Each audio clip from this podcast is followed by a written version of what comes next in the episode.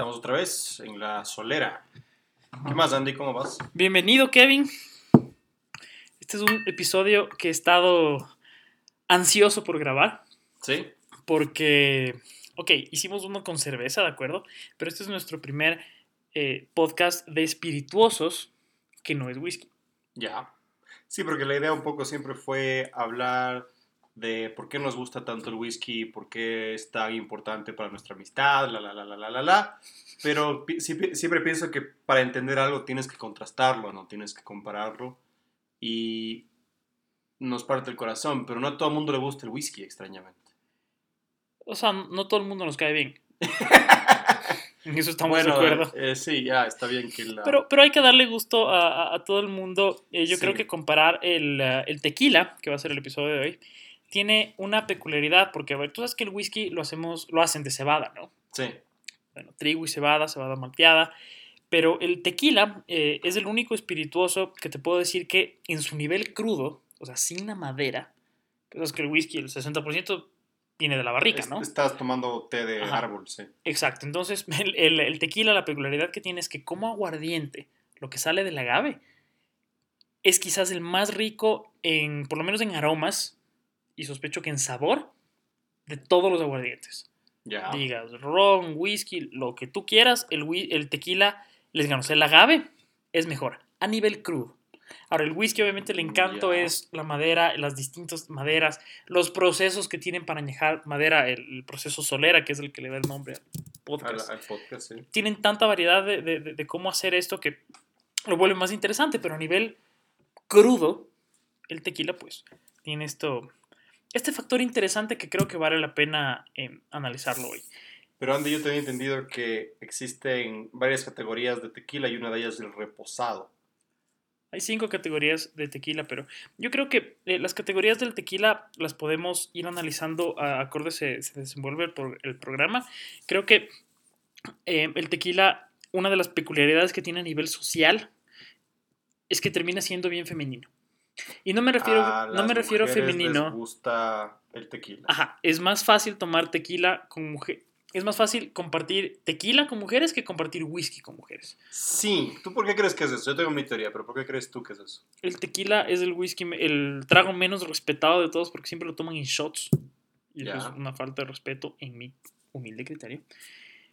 Pero claro, el tequila es una forma muy fácil de emborracharse y que le culpes tus decisiones al trago y no a. ¿Piensas que el motivo por el cual el tequila está tan asociado con la vida nocturna y con las como que las mujeres saliendo a, a tomar entre chicas es porque tiene esta reputación de que te hace hacer cosas tontas, exageradas y locas? Sin que sean tu responsabilidad. Sin ya, te- tú piensas que el tequila es eh, popular entre las chicas porque les exime de ciertas responsabilidades. Yo creo que el whisky no es, no es popular entre mujeres por marketing. Yo pienso que ha sido calculado específicamente para eh, venderte una cierta idea de masculinidad. Y pienso que se ha hecho un poco lo mismo con el tequila. Siempre que ves marketing de tequila, ves playa, chicas en bikini, es un poco la, la versión más dura de cómo se marketea la mala cerveza.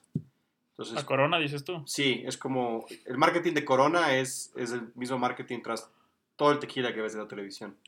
Y creo que les duele mucho a los mexicanos. Una- Mal tequila. el- sí, Así ya, como no, la mala cerveza, que ¿no? es el que vende, ¿no?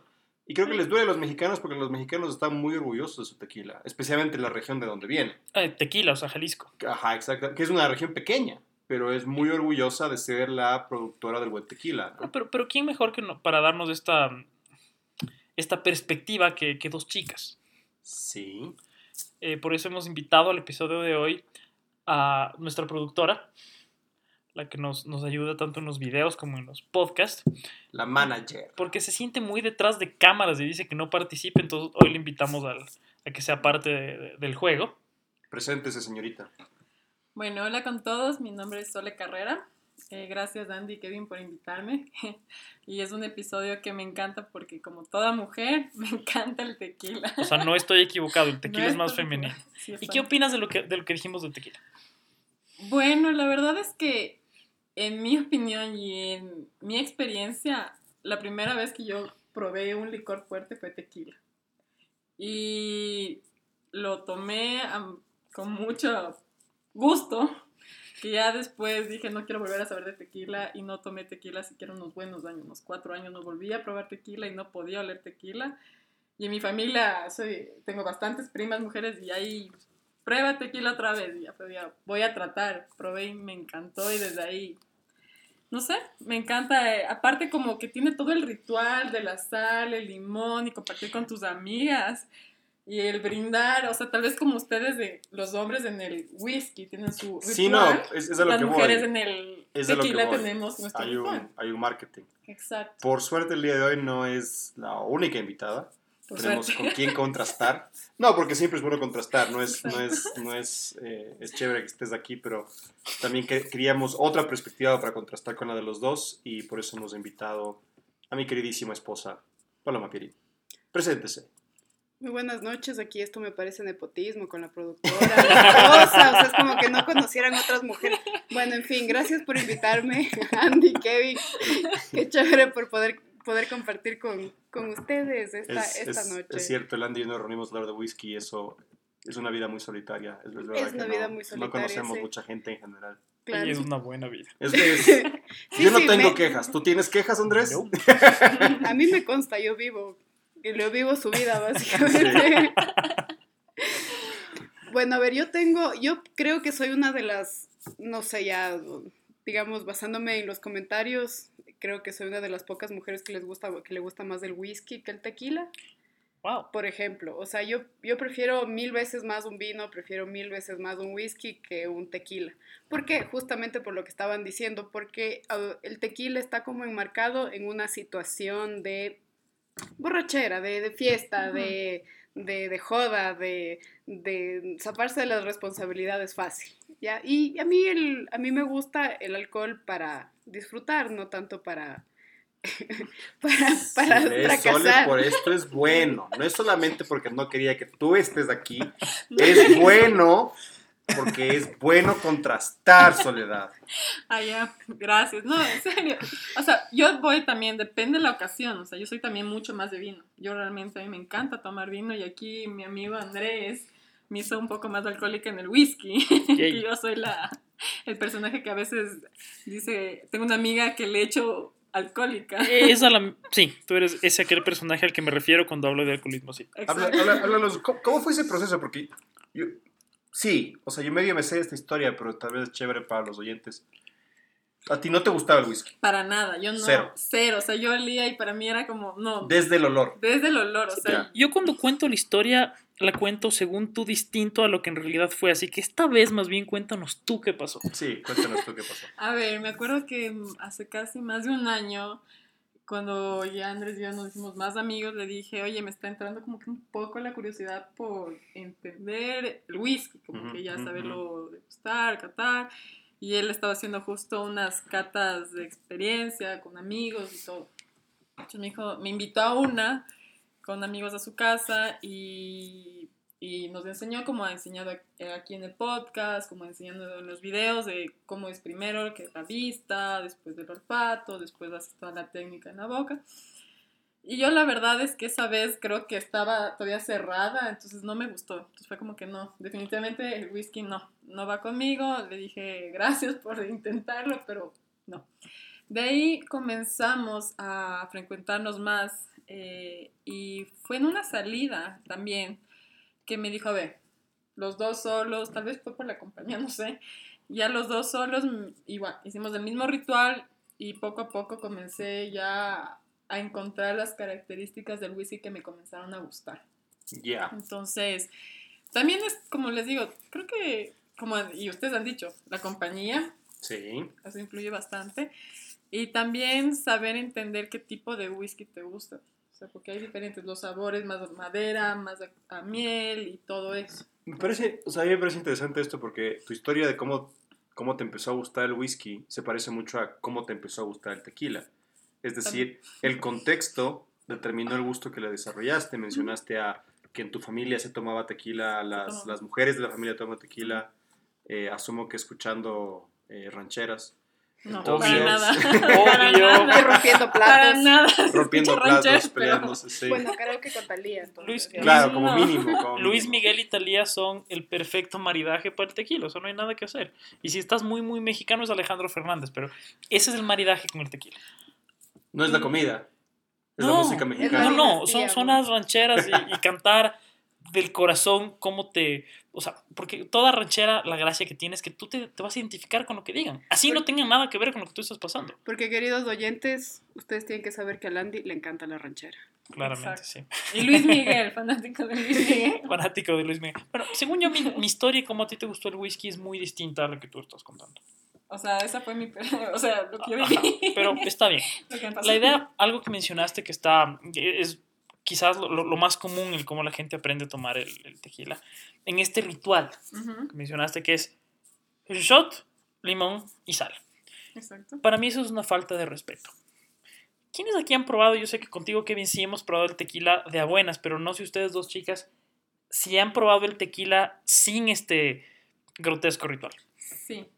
Sí, o sea, sí he probado el tequila puro, pero igual en contexto salvaje, o sea... Entonces, o sea, yo no- he probado también las dos. Y con mi familia, de parte de papá, cuando hacemos reuniones familiares de tequila siempre y hacemos de las dos formas. O sea, con el limón y la sal o solo en un vaso y... Pero, pero ¿se toma siempre en shots o también lo, lo toman como con el mismo respeto que le tomarías un whisky? Yo la en- última vez que tomé tequila estaba subida en una mesa con la botella, o sea, no es que había shot ni vaso, había botella. Eso ponte Eso- nuevo. ¿Dato? A mí, por ejemplo, eso es lo que, lo que me gusta del tequila, es como esa amiga loca que tienes, que todas deberíamos tener. Una amiga loca que te arrastra a hacer maldades, para mí ese es el tequila y por eso me cae bien y me gusta. Pero, por ejemplo, también me gustan mis amigas intelectuales como el whisky, como el vino, que nos sentamos a hablar de otras cosas. Depende del momento. Depende del momento, que pero... Cada licor depende del momento para mi forma. de- Totalmente. O Todo sea, es yo- contexto. Exacto. Como Entonces, para mí, tequila se me hace acuerdo o a mi familia de parte de papá en una reunión, todos, o de mis primas saliendo a farrear y tomando tequila con shots. Y, Y son dos tequilas diferentes. Exactamente, el uno puede ser un patrón, uno Julio, reposados, en el otro es el charro. Bueno, eh, como tú, Kevin, eh, al principio de este programa mencionaste sobre las categorías del whisky, lo que vamos a intentar hacer en este programa, Categorías del tequila, perdón, del tequila, es que el whisky lo llevamos dentro, sorry. es verdad. La, la categoría del tequila, lo que vamos a intentar hacer en este programa es probar al menos dos de las categorías de, de tequila que hay y tratar de entender la diferencia. Porque lo que yo quisiera transmitirles hoy a, a ustedes es que el tequila se lo tiene que tomar con el mismo respeto que le tomas a un whisky. Una de las diferencias claves es que la cebada, como, como sea, se produce en un año. No quiero desmerecer el proceso del whisky. Obviamente es es es súper pesado en las barricas. Mínimo tiene que estar tres años para que sea un whisky y de los baratos. Hemos tomado whiskies hasta de 21 años contigo, ¿no? Sí. Eh, son, son procesos caros, pero un tequila, aunque el más barato, esa planta de agave azul se demoró siete años en crecer. Entonces hay un hay más, más trabajo detrás del tequila y, y lo, lo feo es que nadie le respeta como se debería. Entonces, mi idea de hoy, no sé qué les parece, vamos a probar un tequila, digamos, normal. Este es el equivalente a un charro, a un José Cuervo. Este se llama tequila Un destilado Don de agave. Sí, para que se llame tequila, que es una denominación de origen, eh, lo único que tiene que, que tener como requisito es al menos 51% de agave azul. El otro 49% puede ser alcohol de lo que sea, probablemente de caña, probablemente de trigo, quién sabe, o de otros agaves que no son agave azul, dígase el mezcal, ¿correcto? Primer tequila que vamos a probar es este, como les digo, compararlo con un José Cuervo, con un charro, es el típico tequila que ustedes toman en shots. El siguiente que vamos a probar es igual un tequila silver, tequila plata, con la diferencia es que este es un 100% agave. Tú me, me, hablas de las categorías. Las categorías son las siguientes. Tú tienes un tequila silver o gold, que es el básico. La única diferencia es el colorante, que es un tequila, como te digo, 51% agave y 49% Dios sabe qué, Incluyendo el colorante. incluyendo el colorante en el caso del gold. Entonces el que tenga color o no, el sabor no cambia. Ok, Es la percepción psicológica lo que cambia. muy bien. ¿Sí? Después tienes la, la siguiente categoría, la primera respetable en mi criterio, que se llama un tequila 100% agave. Que a nosotros que tanto nos gusta el whisky, esto es, por así decirlo, el single malt de los tequilas. Ya. ¿Sí? Aunque no necesariamente tiene que ser 100% agave, pero hay una categoría que se llama tequila reposado. Porque para que sea blanco, significa que tiene contacto con madera de 0 hasta 60 días. O sea, si tiene menos de 60 días con madera, sigue llamándose un tequila silver. Si es que tiene entre 60 días, o sea, dos meses y un año, se llama reposado. Pasado el año, se llama añejo. ¿Correcto? Tequila añejo. Normalmente esos por, por categoría ya son 100% agave y son carísimos. Y la mejor categoría del tequila, que eso siempre le, le- le van a robar al, al coñac, XO. Lo mismo que hace el Zacapa. Claro. Se llama Extra Old. Que en el caso del tequila significa que ya es añejado en roble, por cierto, por al menos eh, tres años. El roble que al, igual que la complejidad del whisky puede ser un roble virgen, roble donde pasó por la influencia de Estados Unidos, normalmente es roble americano, donde es ex bourbon o, o lo que fuera. Vamos a tomar uno de esos. Eh, no, vamos a probar dos blancos y si es que nos da la cabeza, pues un reposado. Yo bien. creería que con los dos blancos tenemos suficiente complejidad y suficiente de qué hablar. Ahora, ¿qué les parece a ustedes? Por mí está bien, los dos. ¿Sí? sí. Entonces, el que tenemos servidos es el primer tequila, el tequila económico, que yo creo que por más económico que sea un tequila, merece cierto grado de respeto. Justamente porque les digo, siete años de proceso para que crezca la planta. Vamos a tratar este tequila como tratamos todos los whiskies que pasan por aquí, es lo que me estás diciendo. Toda bebida alcohólica, toda bebida alcohólica, vino, cerveza o cualquier espirituoso, yo sugiero que tiene que pasar por el mismo proceso de, de- de cata que nosotros siempre hacemos, el cual es clásico, a la vista, al olfato y al gusto. ¿Sí? Entonces este, obviamente, si lo puedes ver, es un tequila 100% claro. Por cierto, no estamos viendo el tequila en un vaso de shot, estamos usando una copa. Ah, no, es que el vaso de shot, y como verás, tenemos un vaso de shot que es el- nos va a servir el siguiente whisky, porque el siguiente... ¿Tequila? Ajá, por Dios. El siguiente tequila tiene más aroma. Como es 100% agave, le explicaba que el agave es tan aromático, el siguiente tequila va a ser mucho más rico en aroma. Entonces ahí lo que quiero es Pero comparar. ahorita va a ser en copa. Ahorita va a ser en copa y lo que quiero comparar en el siguiente es cómo huele en un shot Muy bien.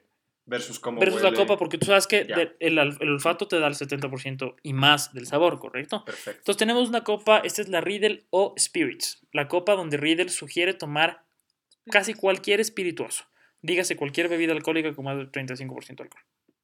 Es el caso aquí en este tequila, ¿no? El caso de este tequila, de hecho, este tiene 38% de alcohol. ¿Sí? Eso va un poco en contra de la idea de que es un... eh, que te roba el alma, ¿no? Esta idea de que puedes culparle tus malas decisiones al tequila. Porque 38% en un espirituoso no es nada singular, no es nada fuera de lo común. Ya, pero tres botellas de esto. De hecho, de hecho, la mayoría de tequilas, los que más chuman, tienen 35% de alcohol. Mira tú. O sea, son menos alcohólicos que un whisky. Sin embargo, a uno lo embriagan más rápido. ¿A qué le atribuyes eso? Dos factores, en mi criterio, no sé qué opinan ustedes, chicas. En mi criterio es dos cosas: la velocidad a la que toman, que es en shots, y un factor psicológico súper fuerte. Emocional. Las Porque el tequila uno busca y por eso se lo toman en shot, porque tú no quieres disfrutar el tequila, sino quieren las consecuencias de tomar tequila. Correcto. El whisky tú no quieres a veces las consecuencias, a veces quieres tomarlo y disfrutar lo que estás tomando. Muy bien. Bueno, una de las Sí. peores resacas de mi vida fue con, con tequila, así que ¿Puedes creer que yo no ¿Físicas o morales? físicas, Wow, físicas. eso es, eso es mágico. Eso nunca nunca en tu vida has tenido un chuchaque. Nunca he tenido resaca ni tú. mezclando Le licor. odiamos por eso. No, no, hay que admirarle, hay que Digno. admirarle por eso Digno. y, y Es más, me levanto con mucha energía al día siguiente, que estoy hiperactiva. Como nosotros con absenta, Kevin. Oh, pero bueno, la Ah, absenta la es absenta. otra, es muy, es un, es un licor súper noble. Sí, Un el char, dos charros, tres charros, cuatro charros, no, eh, No. no, no, no, no, no. ¿Les parece si probamos? Vamos Probemos. con el Sí. tequila Don. Ángel. Salud, Tequila, don Anza, salud. Como dirían, tequila. Un, dos, tres, tequila. Primero el color. 100% claro, vemos que no tiene ninguna partícula en, sus- en suspensión, o sea, es súper limpio, bien procesado, obviamente. Y bueno, como es claro, es un color que no nos dice mucho, ¿no? ¿Al olfato? Es, es, es chistoso. Tiene menos alcohol que, por ejemplo, un whisky. Y se Pero Sin se siente- le embargo, huele, se se le huele. Es, es mucho más alcohólico, irónicamente. Tiene más presencia del alcohol. Yo percibo cítricos aquí. Ese, ese, ese característico cítrico del, del agave. Todos los licores del agave.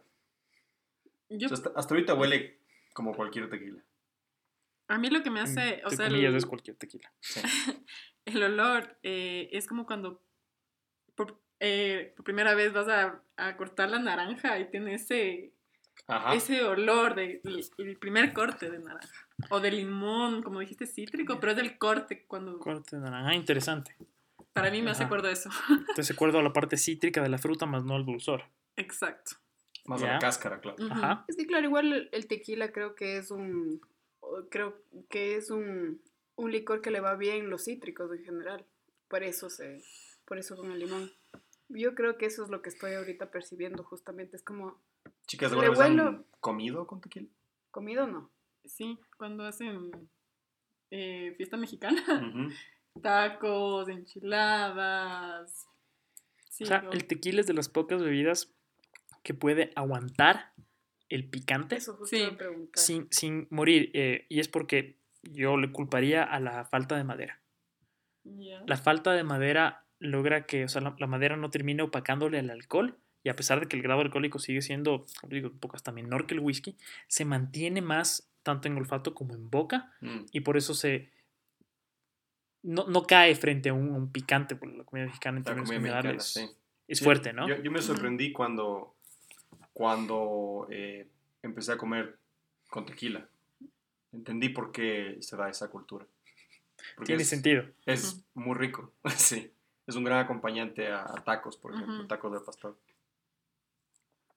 Bueno, y en boca.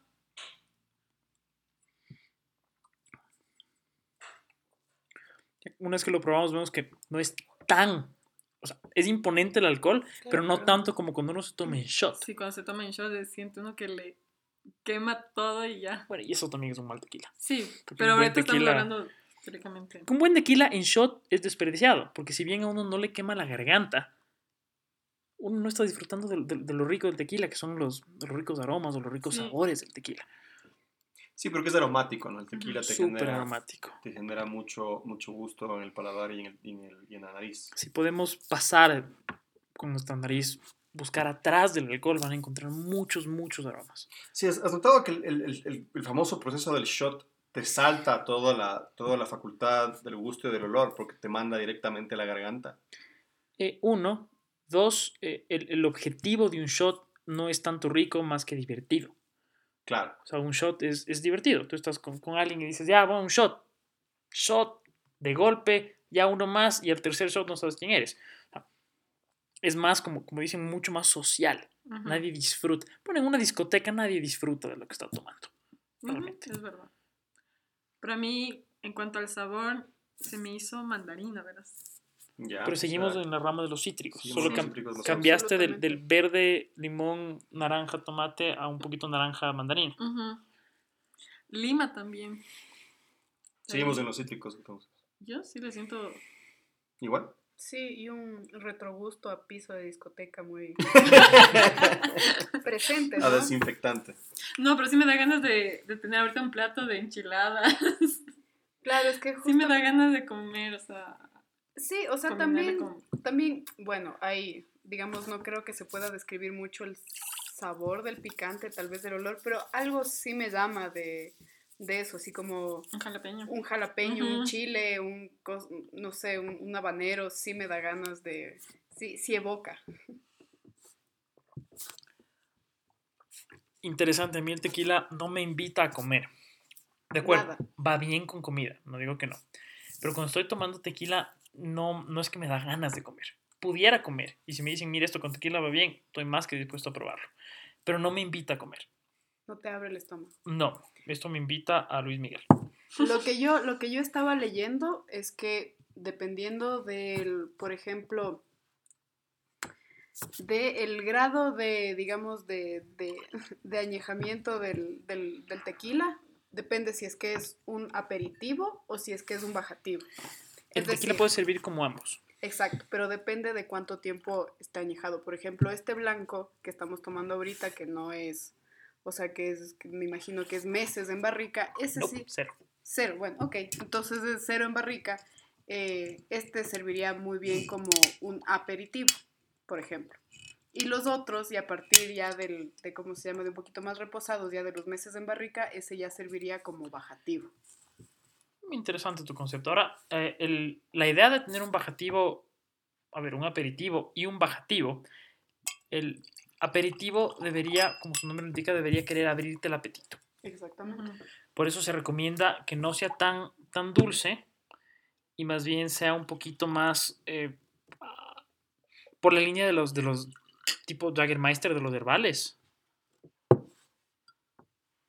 ¿cierto? Esos son, suelen ser un poco más, que te abren un poco más del apetito. Sí. En cambio, los bajativos pueden ser tanto herbales, porque ayudan también, si bien abren el apetito, ayudan a la digestión, eh, como dulces, porque apoyan la idea de que sea un póster, pero es un poco incómodo comenzar con dulce la comida, ¿correcto? O sea, no tradicional. Por eso los aperitivos no suelen ser dulces. Ahora, las reglas se rompen cada rato, ¿no? Entonces alguien Ujú. dice que quiere un aperitivo pisco sour, Un pisco sour.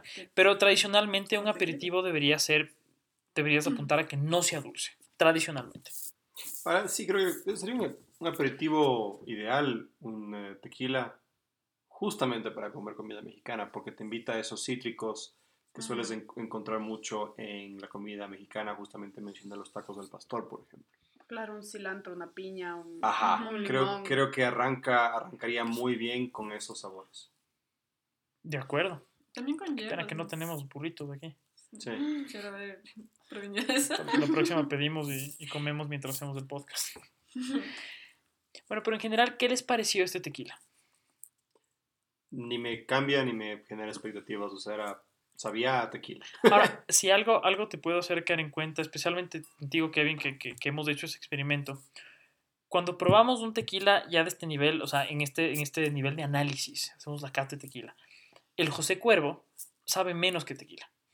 Sí, O sea, empeora y el, el reposado, que cuesta como 60 la botella, baja de categoría cuando, cuando lo analizas así. Esos tequilas son solo buenos en shots. Este, aunque bien económico, sigue siendo lo mismo.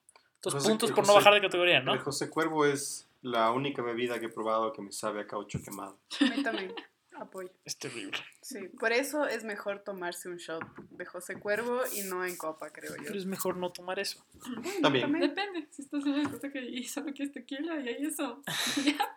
¿Qué vamos a tomar ahora, Andy? Entonces, el siguiente tequila, casi digo whisky nuevo, el siguiente tequila que le serví es, sigue siendo un plata, como ven el color, tequila silver, con la diferencia que es un 100% agave. Este se llama Tres Alegres Compadres. Una botella de 35, 40 dólares. Ujú. Nada caro. Y el experimento ahora va a ser, analicemos la diferencia, ¿no? Contrastemos un tequila digamos, barato versus un tequila que si bien no es caro, ya es un 100% agave. O sea, ya es un tequila que aunque barato está dentro de la categoría real de los tequilas, o sea, de la clasificación propia de los tequilas tequilas. ¿Qué opina? O sea, ya de, ya de entrada, ¿De el, vista? el- Igualito. De vista es igual, pero de entrada el olor ya es mucho más aromático. Sí, no te huele tanto el alcohol Claro, de ya. tequila que siempre se le destaca, ¿no? O sea, Exacto, ya, no es el alcohol, sino que ya tiene A mí me, poquita me sabe un poco como a especies. Pero no hemos probado todavía. O sea, perdón, el olor. Ah. el olor se me hace como especies. Tranquila, yo siempre me adelanto igual, así que Bien, bien. es de los míos. Un poco más especiado, un poco menos frutal. Sí, ajá, ya no, ya no tiene el cítrico, o sea, el olor ya no tiene el cítrico, ahora se me va a especies. sí, definitivamente tiene, tiene una presencia bastante... em, em, sí, o sea, siento, siento que, que, que el agave, su, su característica de... eh, es un poco como un cactus, ¿no? Es como una... eh, ¿Cómo se llaman estas plantas? la penca. Como un, sí, como una penca. Es Estoy- el es- penco es el nombre vulgar del agave. Exacto, está, estoy empezando a sentir eso, estoy empezando más a sentirle a la planta que en el anterior, que en el Don Ángel. Este Tres Alegres Compadres, definitivamente siento más del agave, o sea, siento más del origen. Hay, hay, hay una, sí hay como un, un- algo vegetal ahí. Ujú. Vegetal es la muy, palabra Muy correcta. aromático. O sea, no es, Muy a aromático. comparación del otro, no es frutal. No, para Porque el No, otro para nos, nada. nos invita No muchas, nada. nos invitó muchos cítricos frutales. Así Sí. es. Este es un poco más herbal, según ustedes, ¿no? muy Claro, a mí me hace acuerdo un poco al hinojo, por ejemplo. O sea, si es Sí. que hay que ponerle... Wow, súper acertado. Sí, algo como... Lo más parecido es como un, como un hinojo, ajá. No, No, no- necesariamente tan anisado como el hinojo, pero... sí, no, no le ahí. sabía dar nombre a lo que estaba oliendo y solo me, me iluminaste, gracias por eso. De. Hinojo. Yo le siento como el olor cuando hueles pimienta. Tengo... Ajá. A mí el sabor me pimienta pasa. molida. Exacto, pimienta Pimienta molida. El la- momento que Pimienta. moliendo, Ajá, a él le siento El yo también ese No el grano de pimienta entero, No, sino no, la cuando pimienta le estás- molida. el momento que estés moliendo. El Ajá, Exacto. estés Ese tengo también ese olor, le Sí, encontré. Porque sí, no, sí, o sea, podemos resumirlo en especies, especiado. Sí, Y ahora probemos en, en sabor a ver qué tan coherente es, primero con lo que huele y segundo, qué tanta diferencia de... Sigue siendo tequila, pero qué tanta diferencia hay con el anterior bocado del anterior tequila. No, pues hay la vida de diferencia. Ahora solo huele a pimienta. Ahora, no, lo chistoso es que sabe mucho a totalmente. pimienta. Totalmente diferente el sabor. Yo aquí tengo una asociación súper extraña con, con el olor y con, digamos con el sabor más que nada que, que con el olor. Yo a veces me pongo en el pelo agua de pepa de aguacate, que tiene un sabor súper, más bien dicho, un olor súper particular. A eso me sabe. No sé cómo expresar eso. No quienes, hecho. quienes, quienes hayan echado alguna vez pepa de aguacate en el pelo me van a entender. Pero sí, o sea, es como se siente todo este, este picante mucho más, como más, más amable que en el primero que en el Don Ángel. Eh, porque se siente, se siente la pimienta, se siente este hinojo, se siente, o sea, es- tiene como otra temperatura. totalmente. Claro, e- e irónico porque todos eh, nos hemos referido a este tequila como más amable que el anterior. Cuando no. Sin, sin embargo, el anterior tenía... Y dos grados de diferencia es bastante, ¿ah? Claro. El alcohol pesa mucho. Él tenía 38% de alcohol y este ya tiene 40%. Ya. Sin embargo, no solo se siente, no es que se siente más fuerte, sino que incluso se siente menos fuerte. El alcohol está ahí para quemarnos la boca, para, para hacernos sentir su presencia. Sin embargo, viene tan bien acompañado que pasa desapercibido. Así es. Está, está equilibradito este mucho más. Está equilibradito, sí. Bien, los tres compadres, ¿ah? Sí. Ahora- ¿Y sabes qué? Lo que me pasa a mí, tengo ganas de una carne. Mm. Sí, exactamente. Me da ganas de una carne asada, Esto, pero... esto iría muy bien a, a un cerdo, a una carne roja. Una, es verdad. una fritada ahorita con tequila debe ser increíble. O sea, se me hace como el sabor perfecto de la carne a la pimienta, pero sin la, mm, Sí. sin la salsa de la carne a la pimienta. Totalmente. Sino con el tequila y la carne. Este fue un genial bajativo después de una carne a la pimienta. Exacto. Para mí. Yo lo estoy más bien viendo como, como un aperitivo. O sea, este ya me está invitando un poco más a comer. O sea, esto es algo que me, me quisiera pedir en un restaurante mexicano. Yo sí quisiera comida mexicana a diferencia de ustedes. Pero no, no tanto. No, no tanto un plato típico mexicano. Sino algún plato, no sé, digámoslo, fusión mexicana. O sea, algo que tenga el concepto mexicano detrás de otra cosa. Por ejemplo, digamos un cerdo, pero hecho en alguna salsa picante de tamarindo o algo así. ¿Me explico? ¿Tú quisieras irte a esos lados? Claro, o sea, quisiera, esto me invita a quizás a experimentar un poco.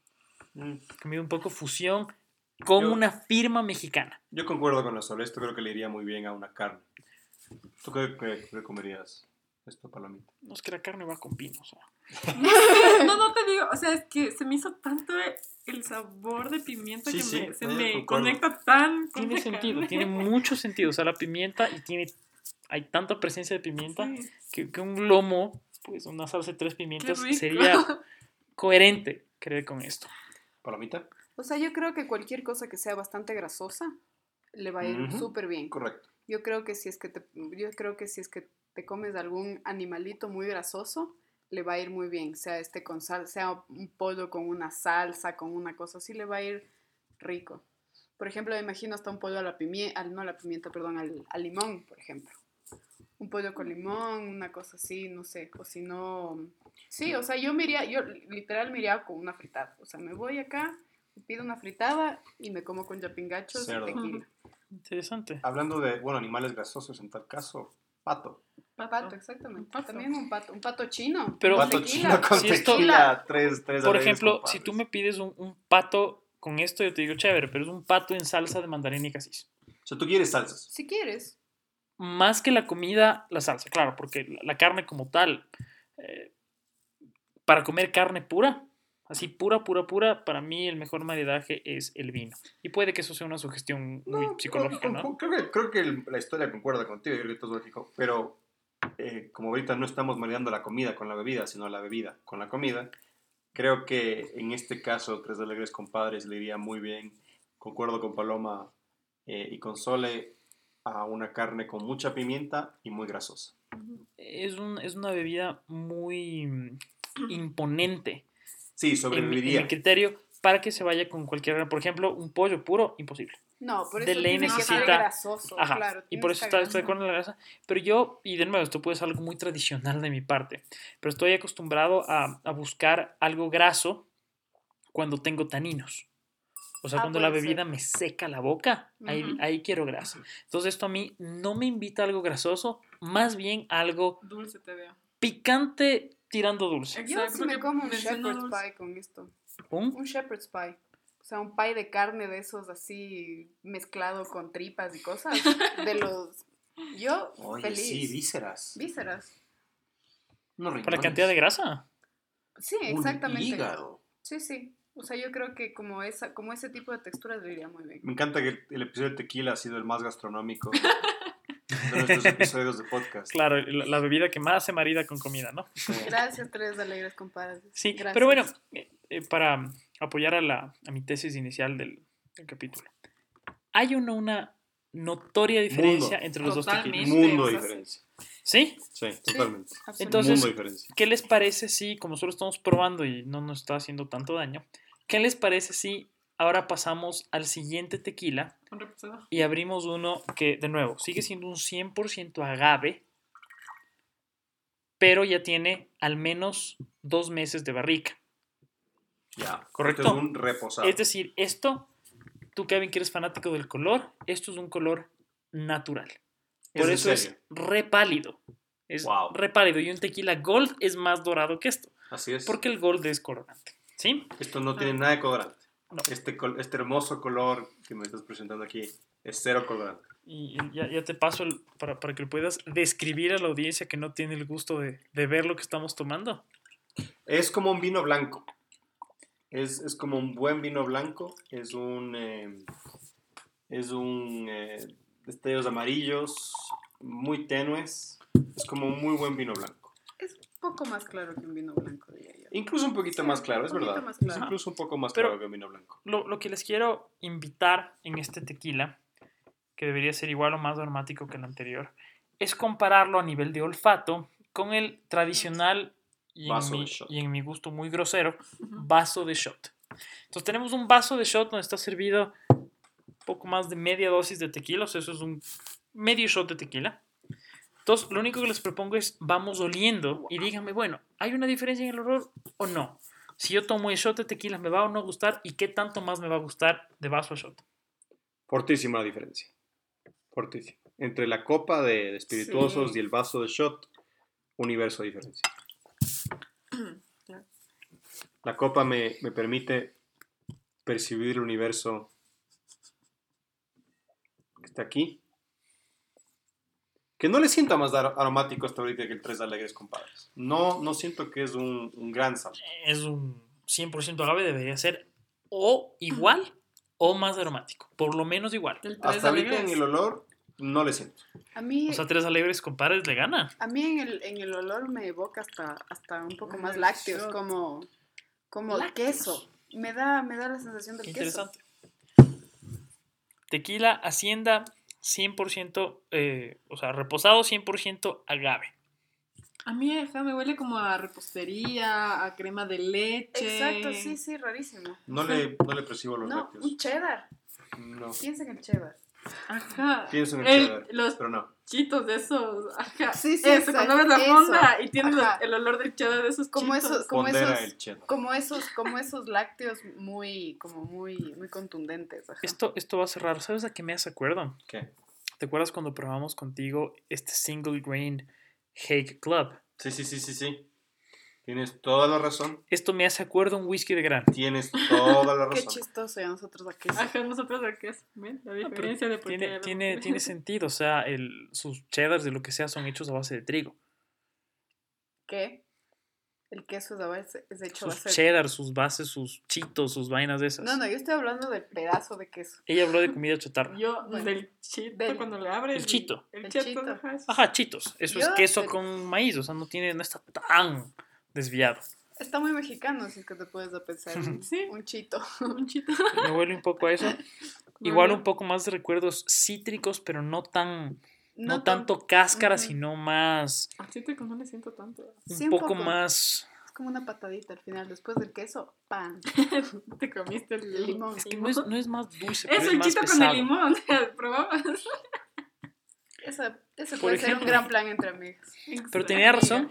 El Tres Alegres Compadres fue más aromático. Sí, Yo le siento mucho más aroma. O sea, no mucho más, más o menos en el mismo nivel de, de aroma. de aroma. Pero un poco más el otro.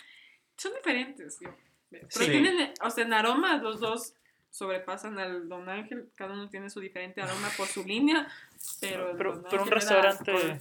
Un restaurante siempre va a comprar Don Ángel cuando quiere hacer tequila y va a comprar un 100%, cuando quiere hacer margaritas, perdón, pero va a comprar un 100% agave cuando le pidan en shots o le pidan puro, ¿correcto? O sea, Tiene sentido. por materia prima yo siempre voy a buscar, obviamente, el más económico, pero mientras el restaurante más económico sea, y los mexicanos en su gran mayoría no son los- elegantes, ¿no? Van a buscar economizar su- su- sus cócteles de la margarita, como le ponen azúcar, todo es rico, entonces van a bajar sus costos con, con el tequila más económico. Mm. Es por eso que, de hecho, los tequilas económicos se venden bastante más que los otros. No porque la gente los tome puros, sino porque el tequila es mucho más común encontrarlo en coctelería. Es algo que compran hoteles, bares, restaurantes. Principalmente para coctelería, que también sigue siendo algo bien, bien femenino. Margaritas. Es el cóctel, creo que de casi toda mujer favorita. O por lo menos de sus tres cócteles favoritos. ¿Por qué? Porque chuma rápido, o sea, embriaga un poco rápido. Tiene colores divertidos, depende de la fruta que le pongan, y tiene una cantidad de azúcar obscena, por consecuencia va a ser rico. No te vas a ver alcohol, pero te va a chumar. Tienes un buen sabor y las mismas consecuencias. Claro. Salud. Salud. Salud. Tequila. Salud. No, no es salud, sino Este es tequila. tequila, Tequila. Hacienda. Tequila Hacienda de Tepa reposado. Este tequila, y esto bueno, puede que el Tres Alegres Compadres sea un poco mejor, pero este tiene un valor sentimental para mí, porque este fue el tequila que me hizo descubrir que el tequila Las no era feo. rancheras. Las rancheras. Las rancheras. De hecho, yo descubrí, rancheras. descubrí rancheras con el whisky, no por ahí. Pero- Wow. Sí, mi familia es rara. Pero este tequila fue el primer tequila que probé que dije, ok, el tequila puede ser rico. Y este tequila me invitó a probar otros tequilas. Mm. No en son a solo embriaguémonos. Este tequila fue el que me, me hizo querer estudiar un poco de tequila, eh, ver si la copa tiene influencia de, de sabor en temas de tequila. Hemos visto que sí, que definitivamente dónde Claro. sirves del alcohol, que es consistente con lo que hemos visto en el Es- show. es consistente, ajá. es Todo alcohol es El diferente. cristal, la forma de la copa, te, La boca, todo. te, te, te aporta absolutamente un montón de cuestiones a- al licor, que sea, sea cerveza, sea tequila o sea whisky. Yo creo que me quedo con tres alegres compadres. Esto, Objetivamente también. esto creo que me, me sabe, este Hacienda me, me sabe igual al tequila barato, igual al tequila Don Ángel, más refinado. Ujú. Pero no le percibo toda la, la- el- el- la personalidad que tenía Tres Alegres Compadres. La complejidad. Exacto. No tiene ese buque de que me asemejaba a los pimientos, no tiene ese, ese, ese gusto tan, tan vegetal. Eh, esto, esto me sabe a un buen tequila. Y, y de hecho el Tres Alegres Compadres, a pesar de que debe ser incluso hasta más económico que la Hacienda, tiene incluso un retrogusto un poco más largo, ¿no? Sí, se queda, además eh, se te pega a los costados, se te pega a las mejillas. Y dura, a y mí- dura. Claro, a mí algo que me gusta mucho en cambio de este último tequila es que es, tiene como un sabor un poco más oleoso. O sea, Mm, me, hace, me hace pensar como, por ejemplo, en romero. Me hace pensar un poco en como en un, en un aceite muy temprano de, de oliva, por ejemplo. O sea, Wow. es- es como, yo le siento, o sea, justamente creo que como el nombre, el nombre lo indica, es como un tequila un poco más serio a los alegres compadres. Ujú. Es como, este es como un señor de hacienda que está viendo sus vacas desde sentado con la escopeta en su mecedora viendo las vacas y estos tres alegres compadres desde cambio están como sentados conversando jugando cartas. Yo creo que esa es la mejor manera de, de uno poder eh, entender una bebida alcohólica. Y de hecho, para, para complementar el, cu- cuando Sole nos contó el cómo yo le eh, inicié en el mundo del whisky, para mí fue así. Yo lo que le dije a Sol es, mira, no te gusta el whisky, chévere, ¿a qué persona le quieres conocer? Entonces ella me dijo, mira, sí, yo, es yo quiero, un, quiero conocerle a un chico de estas características y, y me describió un chico y dije, chévere, voy a presentarle un whisky que tenga esas características. Así como tú ¿Cuáles, acabas cuáles de serían las describir el tequila. características, Andy? el hombre ideal de la sala. Alto, inteligente, no mentira. Sigue, sigue, estás bien. Ah, ah, muy bien. Alto, inteligente, eh, lo peculiar era Simpático. que tenga presencia, pero que no sea tan dominante. Muy bien. Entonces yo quería alguien que Chicos, se... por Dios, anoten. Por favor, anoten. Porque Ya. ha sido genérico el asunto. Entonces, de hecho, antes que darle whisky, decidí darle un brandy. Salud, salud, salud, ¿Ves? El Te tequila tequila. inhibe las consecuencias. Te quiero, El tequila tequila. justifica las acciones que tenemos. Entonces, claro, para mí la mejor forma, la más cómoda de poder describir una bebida, creo que la más adecuada y la más fácil de entender es como Paloma tan acertadamente lo dijo. Este tequila es ese tipo de persona. Mientras Sí. este otro me, me recuerda a este otro tipo de persona, porque así, pues hasta fácil entender cuando no lo estás probando, ¿no? Para que la, la audiencia se pueda imaginar de mejor manera, de manera más acertada que estamos tomando. Ujú. Sí, y sobre todo para también refutar lo que dice Andrés, bueno, aclarar de mejor manera, es que también me gusta cuando estamos probando whiskies o brandies o, u otros licores, es también eh, llevarlo con experiencias, o sea, como dijo Paloma, a mí me lleva al señor en la hacienda con la escopeta, entonces igual, o sea, con cada licor es como que, ¿a, qué- a dónde te lleva? Y ¿A al qué piso de la discoteca también. Y al piso de la discoteca, exactamente. Muy vívida su experiencia, muy Exacto, vívida. Sí, muy bien. Entonces, por ejemplo, igual con whiskies, a veces me lleva a que estoy en un en invierno, que me hace frío, pero que está el mar, entonces tiene un poco de lógica que a veces hacemos con Andrés es porque viene de esta zona. Entonces, es una buena manera de, de, de uno comenzar a entrenarse para entrar en el mundo de los espirituosos, licores, Sí, pero dicho eso, y sin desmerecer al, al tequila, como les dije, yo creo que es, es- es muy menospreciado en nuestro medio, yo sigo prefiriendo y por mucho el whisky. Sí, Es una bebida que me invita a quedarme tomando mucho más tiempo, a querer sí. repetir, eh, tomarlo solo o maridarlo con más cosas, más amplio es el espectro de la compañía que esperas con el whisky. Sigo prefiriendo el whisky yo, no sé tú. Sí, sa- sabes, Eh, creo que, por ejemplo, hoy día, hoy día se me ocurrió lo siguiente, que, que es la pregunta que siempre tenemos, ¿por qué nos gusta el whisky? ¿Por qué no nos gusta, por qué nos gusta más que el tequila? ¿Por qué nos gusta más que el vodka? ¿Por qué nos gusta más que la absenta? ¿Por qué nos gusta más que el vino? Y yo creo que eh, siempre te da más de qué hablar. O sea, yo aquí estaba disfrutando, de hecho, de estos tres tequilas, ni siquiera el Don Ángel me disgustó. Los tres me gustaron. Pero no los buscara, no me dieron mucho de qué hablar. Fue una experiencia plana para mí. Claro, o sea, si El alguien, si alguien te invita, Compadres, grata sorpresa, pero sí, o sea, un whisky me emociona. O sea, yo tomo un whisky y realmente me dice mucho, me, me invita a hablar muchísimo de las, de, las, de las cuestiones que estoy viviendo y también me da más perspectiva en cuanto a, a la tradición de las marcas. O sea, para mí burlarme de Johnny Walker es un placer, es un genuino placer. Eh, lo siento, señor. pues Bravo, tres alegres compadres. sí, claro, el, el Johnny Walker de los tequilas viene a ser José Cuervo. Bueno, eh, José Cuervo es terrible, o sea, es imbebible. Es el, Tampoco el- creo que la comparación. no, es, es equivalente a nivel de, de a Johnny marketing. Walker.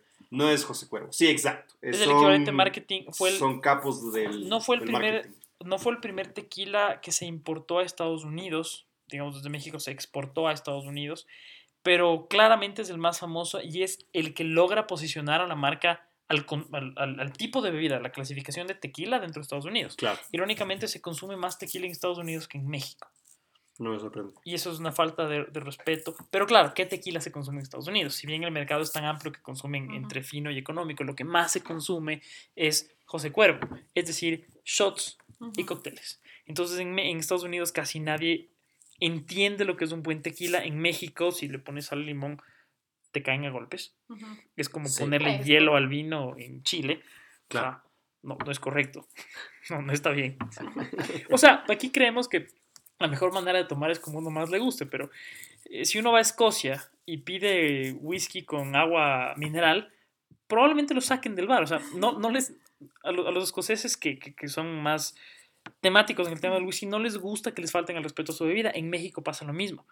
En México se toma con alguna, algún cóctel, es una especie de, de cola que se lo mezcla uno a uno, o puro. Pero el tema de limón sal es para que, lo mismo que hace la corona, para que sepa rico una mala bebida. Así es, para que te olvides lo que estás haciendo. Ajá, y por eso es en shot. Toma rápido. eh, no, nos obviemos las consecuencias, no somos responsables de lo que hacemos. acciones. Y me arrepiento, pero no es mi culpa. No, a mí, a mí me parece interesante este tema de la cultura de la bebida, un poco lo que hemos hablado antes de esta, esta idea de que el licor es un gran esclavo, un terrible amo. Es decir, Lo más elegante que, como tú lo expresas de eso. sí, y eh, entonces estás tratando a la cuestión como un fin en sí, es decir, estás disfrutando la bebida que estás bebiendo, o es un medio, es un vehículo a otro lado.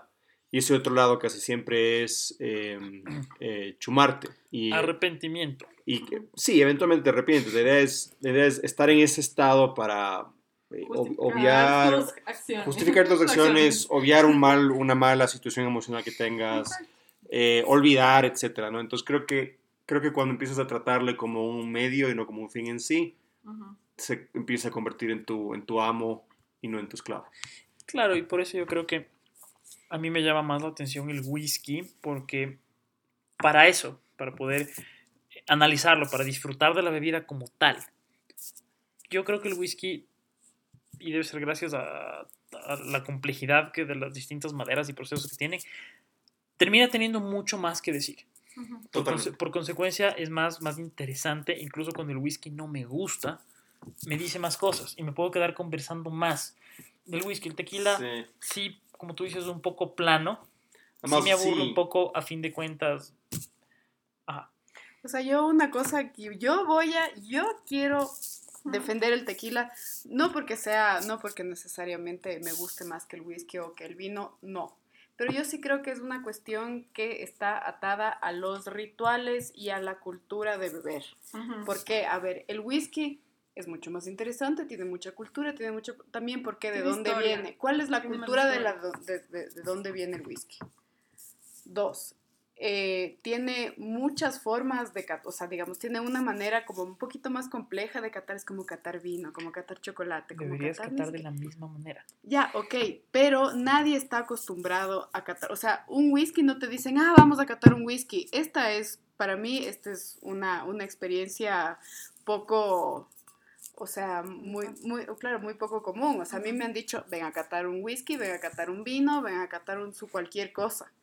Pero el Catar tequila, nunca. Claro, el catar tequila no está. Entonces yo sí creo que mucho la concepción y lo mucho que te dice o no te dice el tequila está atado también a la cultura que lo rodea. Exacto. Entonces, claro, no es que no es que dices así como, "Ah, es que hay una copa para tomar tequila. No, y también es lo que. Si no fuera por. Riedel, estaríamos tomando en vaso. Entonces sería como, De hecho, hay una copa, y perdón que te corte Sole, hay una copa, eh, Riedel hace una copa que es de tequila que no es esta. Sin embargo, si tú ves a los maestros tequileros, todos usan una copa similar. Es el equivalente a una copa de, de- de espumante, de champán, si quieres, cortada a la mitad. ya, ok. Es como una flauta corta. Ese es el concepto. Y, y realmente tiene, tiene sentido. El rato que le conservas en ese, en ese espacio así como reducido y alto, la, mm, las características aromáticas del tequila se disparan. Este ayuda, pero si fuera un poco más delgado, creo que fuera aún mejor. Bueno, a lo que voy es que no tenemos una cultura del tequila que nos pueda ayudar a entenderle mejor. Porque tal vez a ti no te dice Hemos sido nada. injustos con el tequila. Yo creo que han sido injustos con el tequila, ¿por qué? Porque ustedes, o sea, porque ustedes obviamente les gusta mucho también el ritual del whisky, de todo lo que conlleva eso. De ahí, claro, obviamente, yo creo que el tequila es un, es, es un licor mucho más festivo que el whisky, obviamente. Yo no me voy a aferrar con un whisky, yo con un whisky me siento Difiero en las bodas, el whisky Claro. hace maravillas. Fresco. O sea, yo prefiero cualquier otro, prefiero cualquier otro trago en las bodas. O sea, en una boda me puedo tomar un vino, un espumante, un su cualquier, un aguardiente que voy a estar bien. Pero por ejemplo, yo literal no me sentaría a hablar con amigos con un tequila. Me voy a una fiesta con un tequila, me voy a estar un poquito más justamente más social. Entonces yo sí creo que mucho, o sea, que mucho de lo que pensamos del tequila sí está atado a una especie, una especie de cultura que tiene atrás del tequila y que no está bien entendida aún. Así que muchachos de la solera tienen deberes. O sea, yo voy a, a decir un comentario respecto a lo que están diciendo todos. Yo creo que, ¿de dónde viene el whisky y el tequila? De un viejo mundo, ¿verdad? el Mm. tequila no tanto. El Perdón, whisky el sí. whisky y el vino. Perdón, el whisky y el vino vienen del viejo mundo, prácticamente. Sí, claro. Yo creo que ese viejo mundo lo que mejor hizo fue que su bebida tenga historia. Entonces, ¿por qué disfrutas tanto estar en compañía con tus amigos tomando un whisky y un vino? Porque también va acorde a cómo lo, lo manejaron ellos para que se vea su licor. O sea, que se vea como un licor de historia, de sentarte a conversar, de compartir experiencias. Y el tequila se lo manejó, como tú bien dices, otra cultura, que es ya Latinoamérica, eh, América, Latinoamérica, claro. Por de ejemplo, festejos, de los mexicanos y la Claro, fiesta. que el más whisky, el creo yo. por ejemplo, yo sé, no sé del tequila, pero por ejemplo, el whisky y el vino fueron en su momento y siguen siendo bebidas, si quieres, de tinte sagrado, por ejemplo. Todavía el whisky se- no tanto, el vino incuestionable. Bueno, pero yo creo que el vino también tenía como su cosa ritual. El tequila, no lo sé. A ver, el tequila comenzó antes de ser tequila, era una, digamos, cerveza llamada punque o punkel, que es una cerveza hecha de agave. Mm. Eso es, es lo, lo tradicional, porque claro, primitivamente la, la- la primera forma de sacar alcohol es vía fermentación. Claro, fermento Entonces, destilación. Tú vas fermentando lo que tienes a la mano.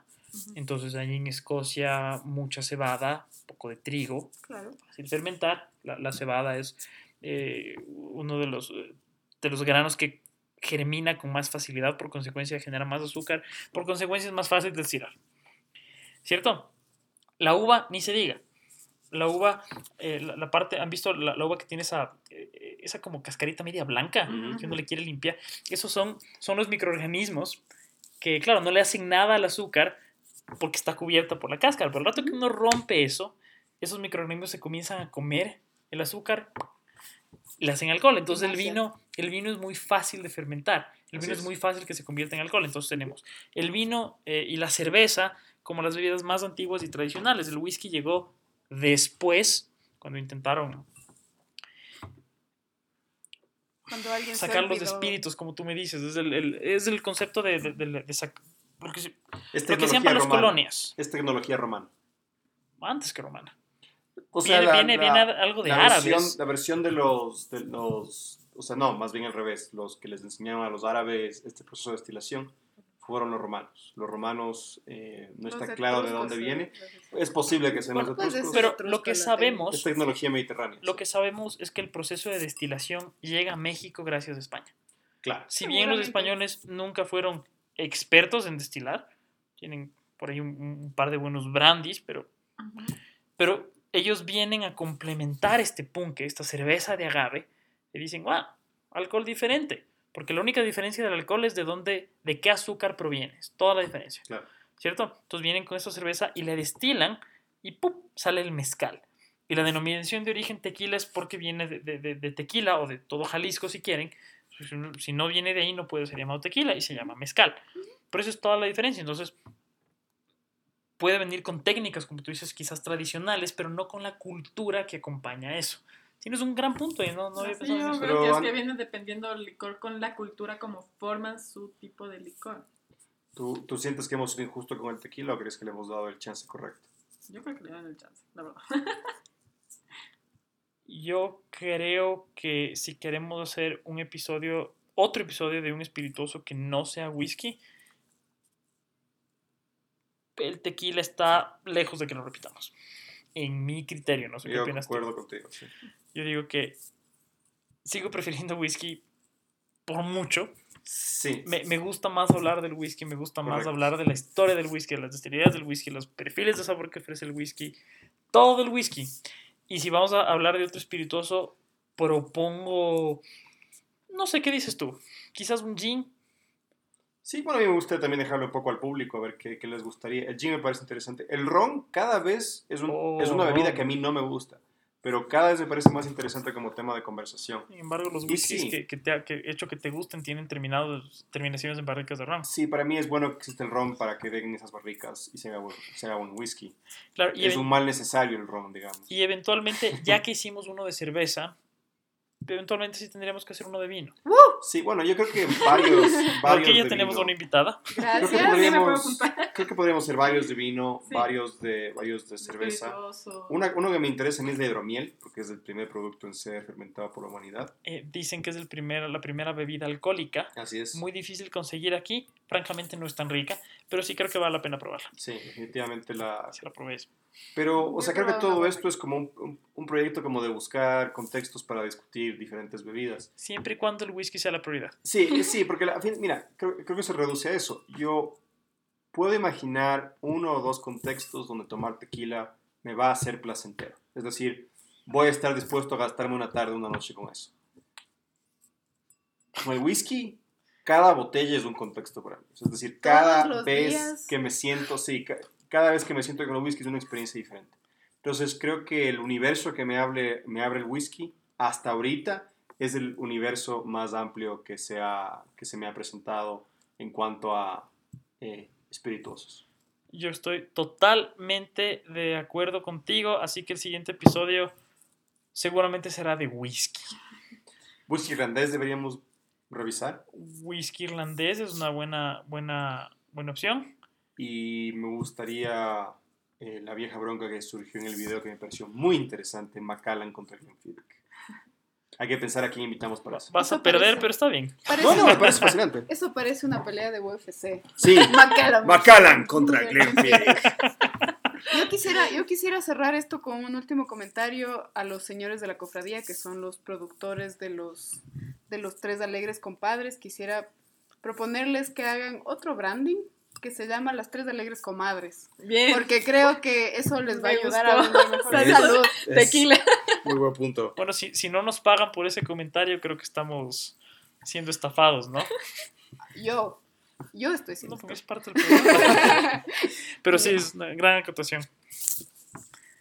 Y sí, pues para terminar, pues, creo que fue un buen episodio. Yo Sí, creo- gracias eh, chicas por venir. Eh, Fue súper divertido. se nota que se divirtieron. Yo siempre Gracias. estoy aquí. pero- Gra- gracias por salir detrás de la cámara y ahora está al frente. Está frente al micrófono, sí. Ajá, porque la cámara todavía no está lista. No, mentira. Gracias. No, pero un episodio interesante, como tú bien dices, creo que le dimos el- la oportunidad al tequila Y a las para que no se repita. No, las chicas siempre son un buen complemento para el programa. Es el primer episodio que hacen con mujeres. Mira tú. Bien. Vino, vino, vino. El siguiente es bien. Chicas. ¿Sabes vino. otro que deberíamos hacer con chicas también que me parece muy interesante? Caña manavita. Para siempre. Yo me apunto. Me En mi corazón el para caña siempre. Ves, es, es bien interesante el tipo de licores que les gustan a las mujeres. Sí, entonces cuando whiskies, siempre hombres, cuando alternativas, siempre chicas. No, no, también, No, puede- también, no, también whisky No, para vamos mujeres. Sí nos combinando. gusta, sí nos gusta el combinando. Me gustaría invitar a un hombre que no le guste el whisky y a una mujer que sí le guste. Por ejemplo, ese podría ser una discusión interesante. Pero vemos qué opina también la audiencia. ¿Qué dice? Sí, la ver, ver qué opina la audiencia, porque sí creo que es interesante explorar esto de por qué se supone, por qué hay este mito de que a las mujeres no les gusta el whisky. Sí. Se va a caer. ¿ah? Hemos probado que no es del todo correcto eso. Ahí tengo una teoría, pero será para otro episodio. Se va a caer, solo eso voy a decir, se va a caer. Tengo una teoría ahí. ahí Que la dejamos para el siguiente episodio. Me parece muy bien. Bueno, muchas gracias por su atención. Como siempre, un gusto poder tomar para poder hablar de lo que estamos haciendo, ¿no? Sí, es divertido. Bueno, les invitamos a que nos sigan en nuestro siguiente episodio, nuestro canal de YouTube, que pues, aunque son más cortos, pero hablamos de, de, de whisky, es un poco más, más visual, todos los rituales que hacemos puede ser bastante interesante, aunque ahí no tenemos pues un invitado, Todavía. todavía. Depende Todavía de no. ustedes. Denle like, suscríbanse. Sí. Bueno, esta es la solera. Nos gusta beber. Gracias, Nos Andy. gusta beber. Gracias, Kevin. Chao, Hasta chao. la Gracias, próxima. chicos. Chao. Adiós.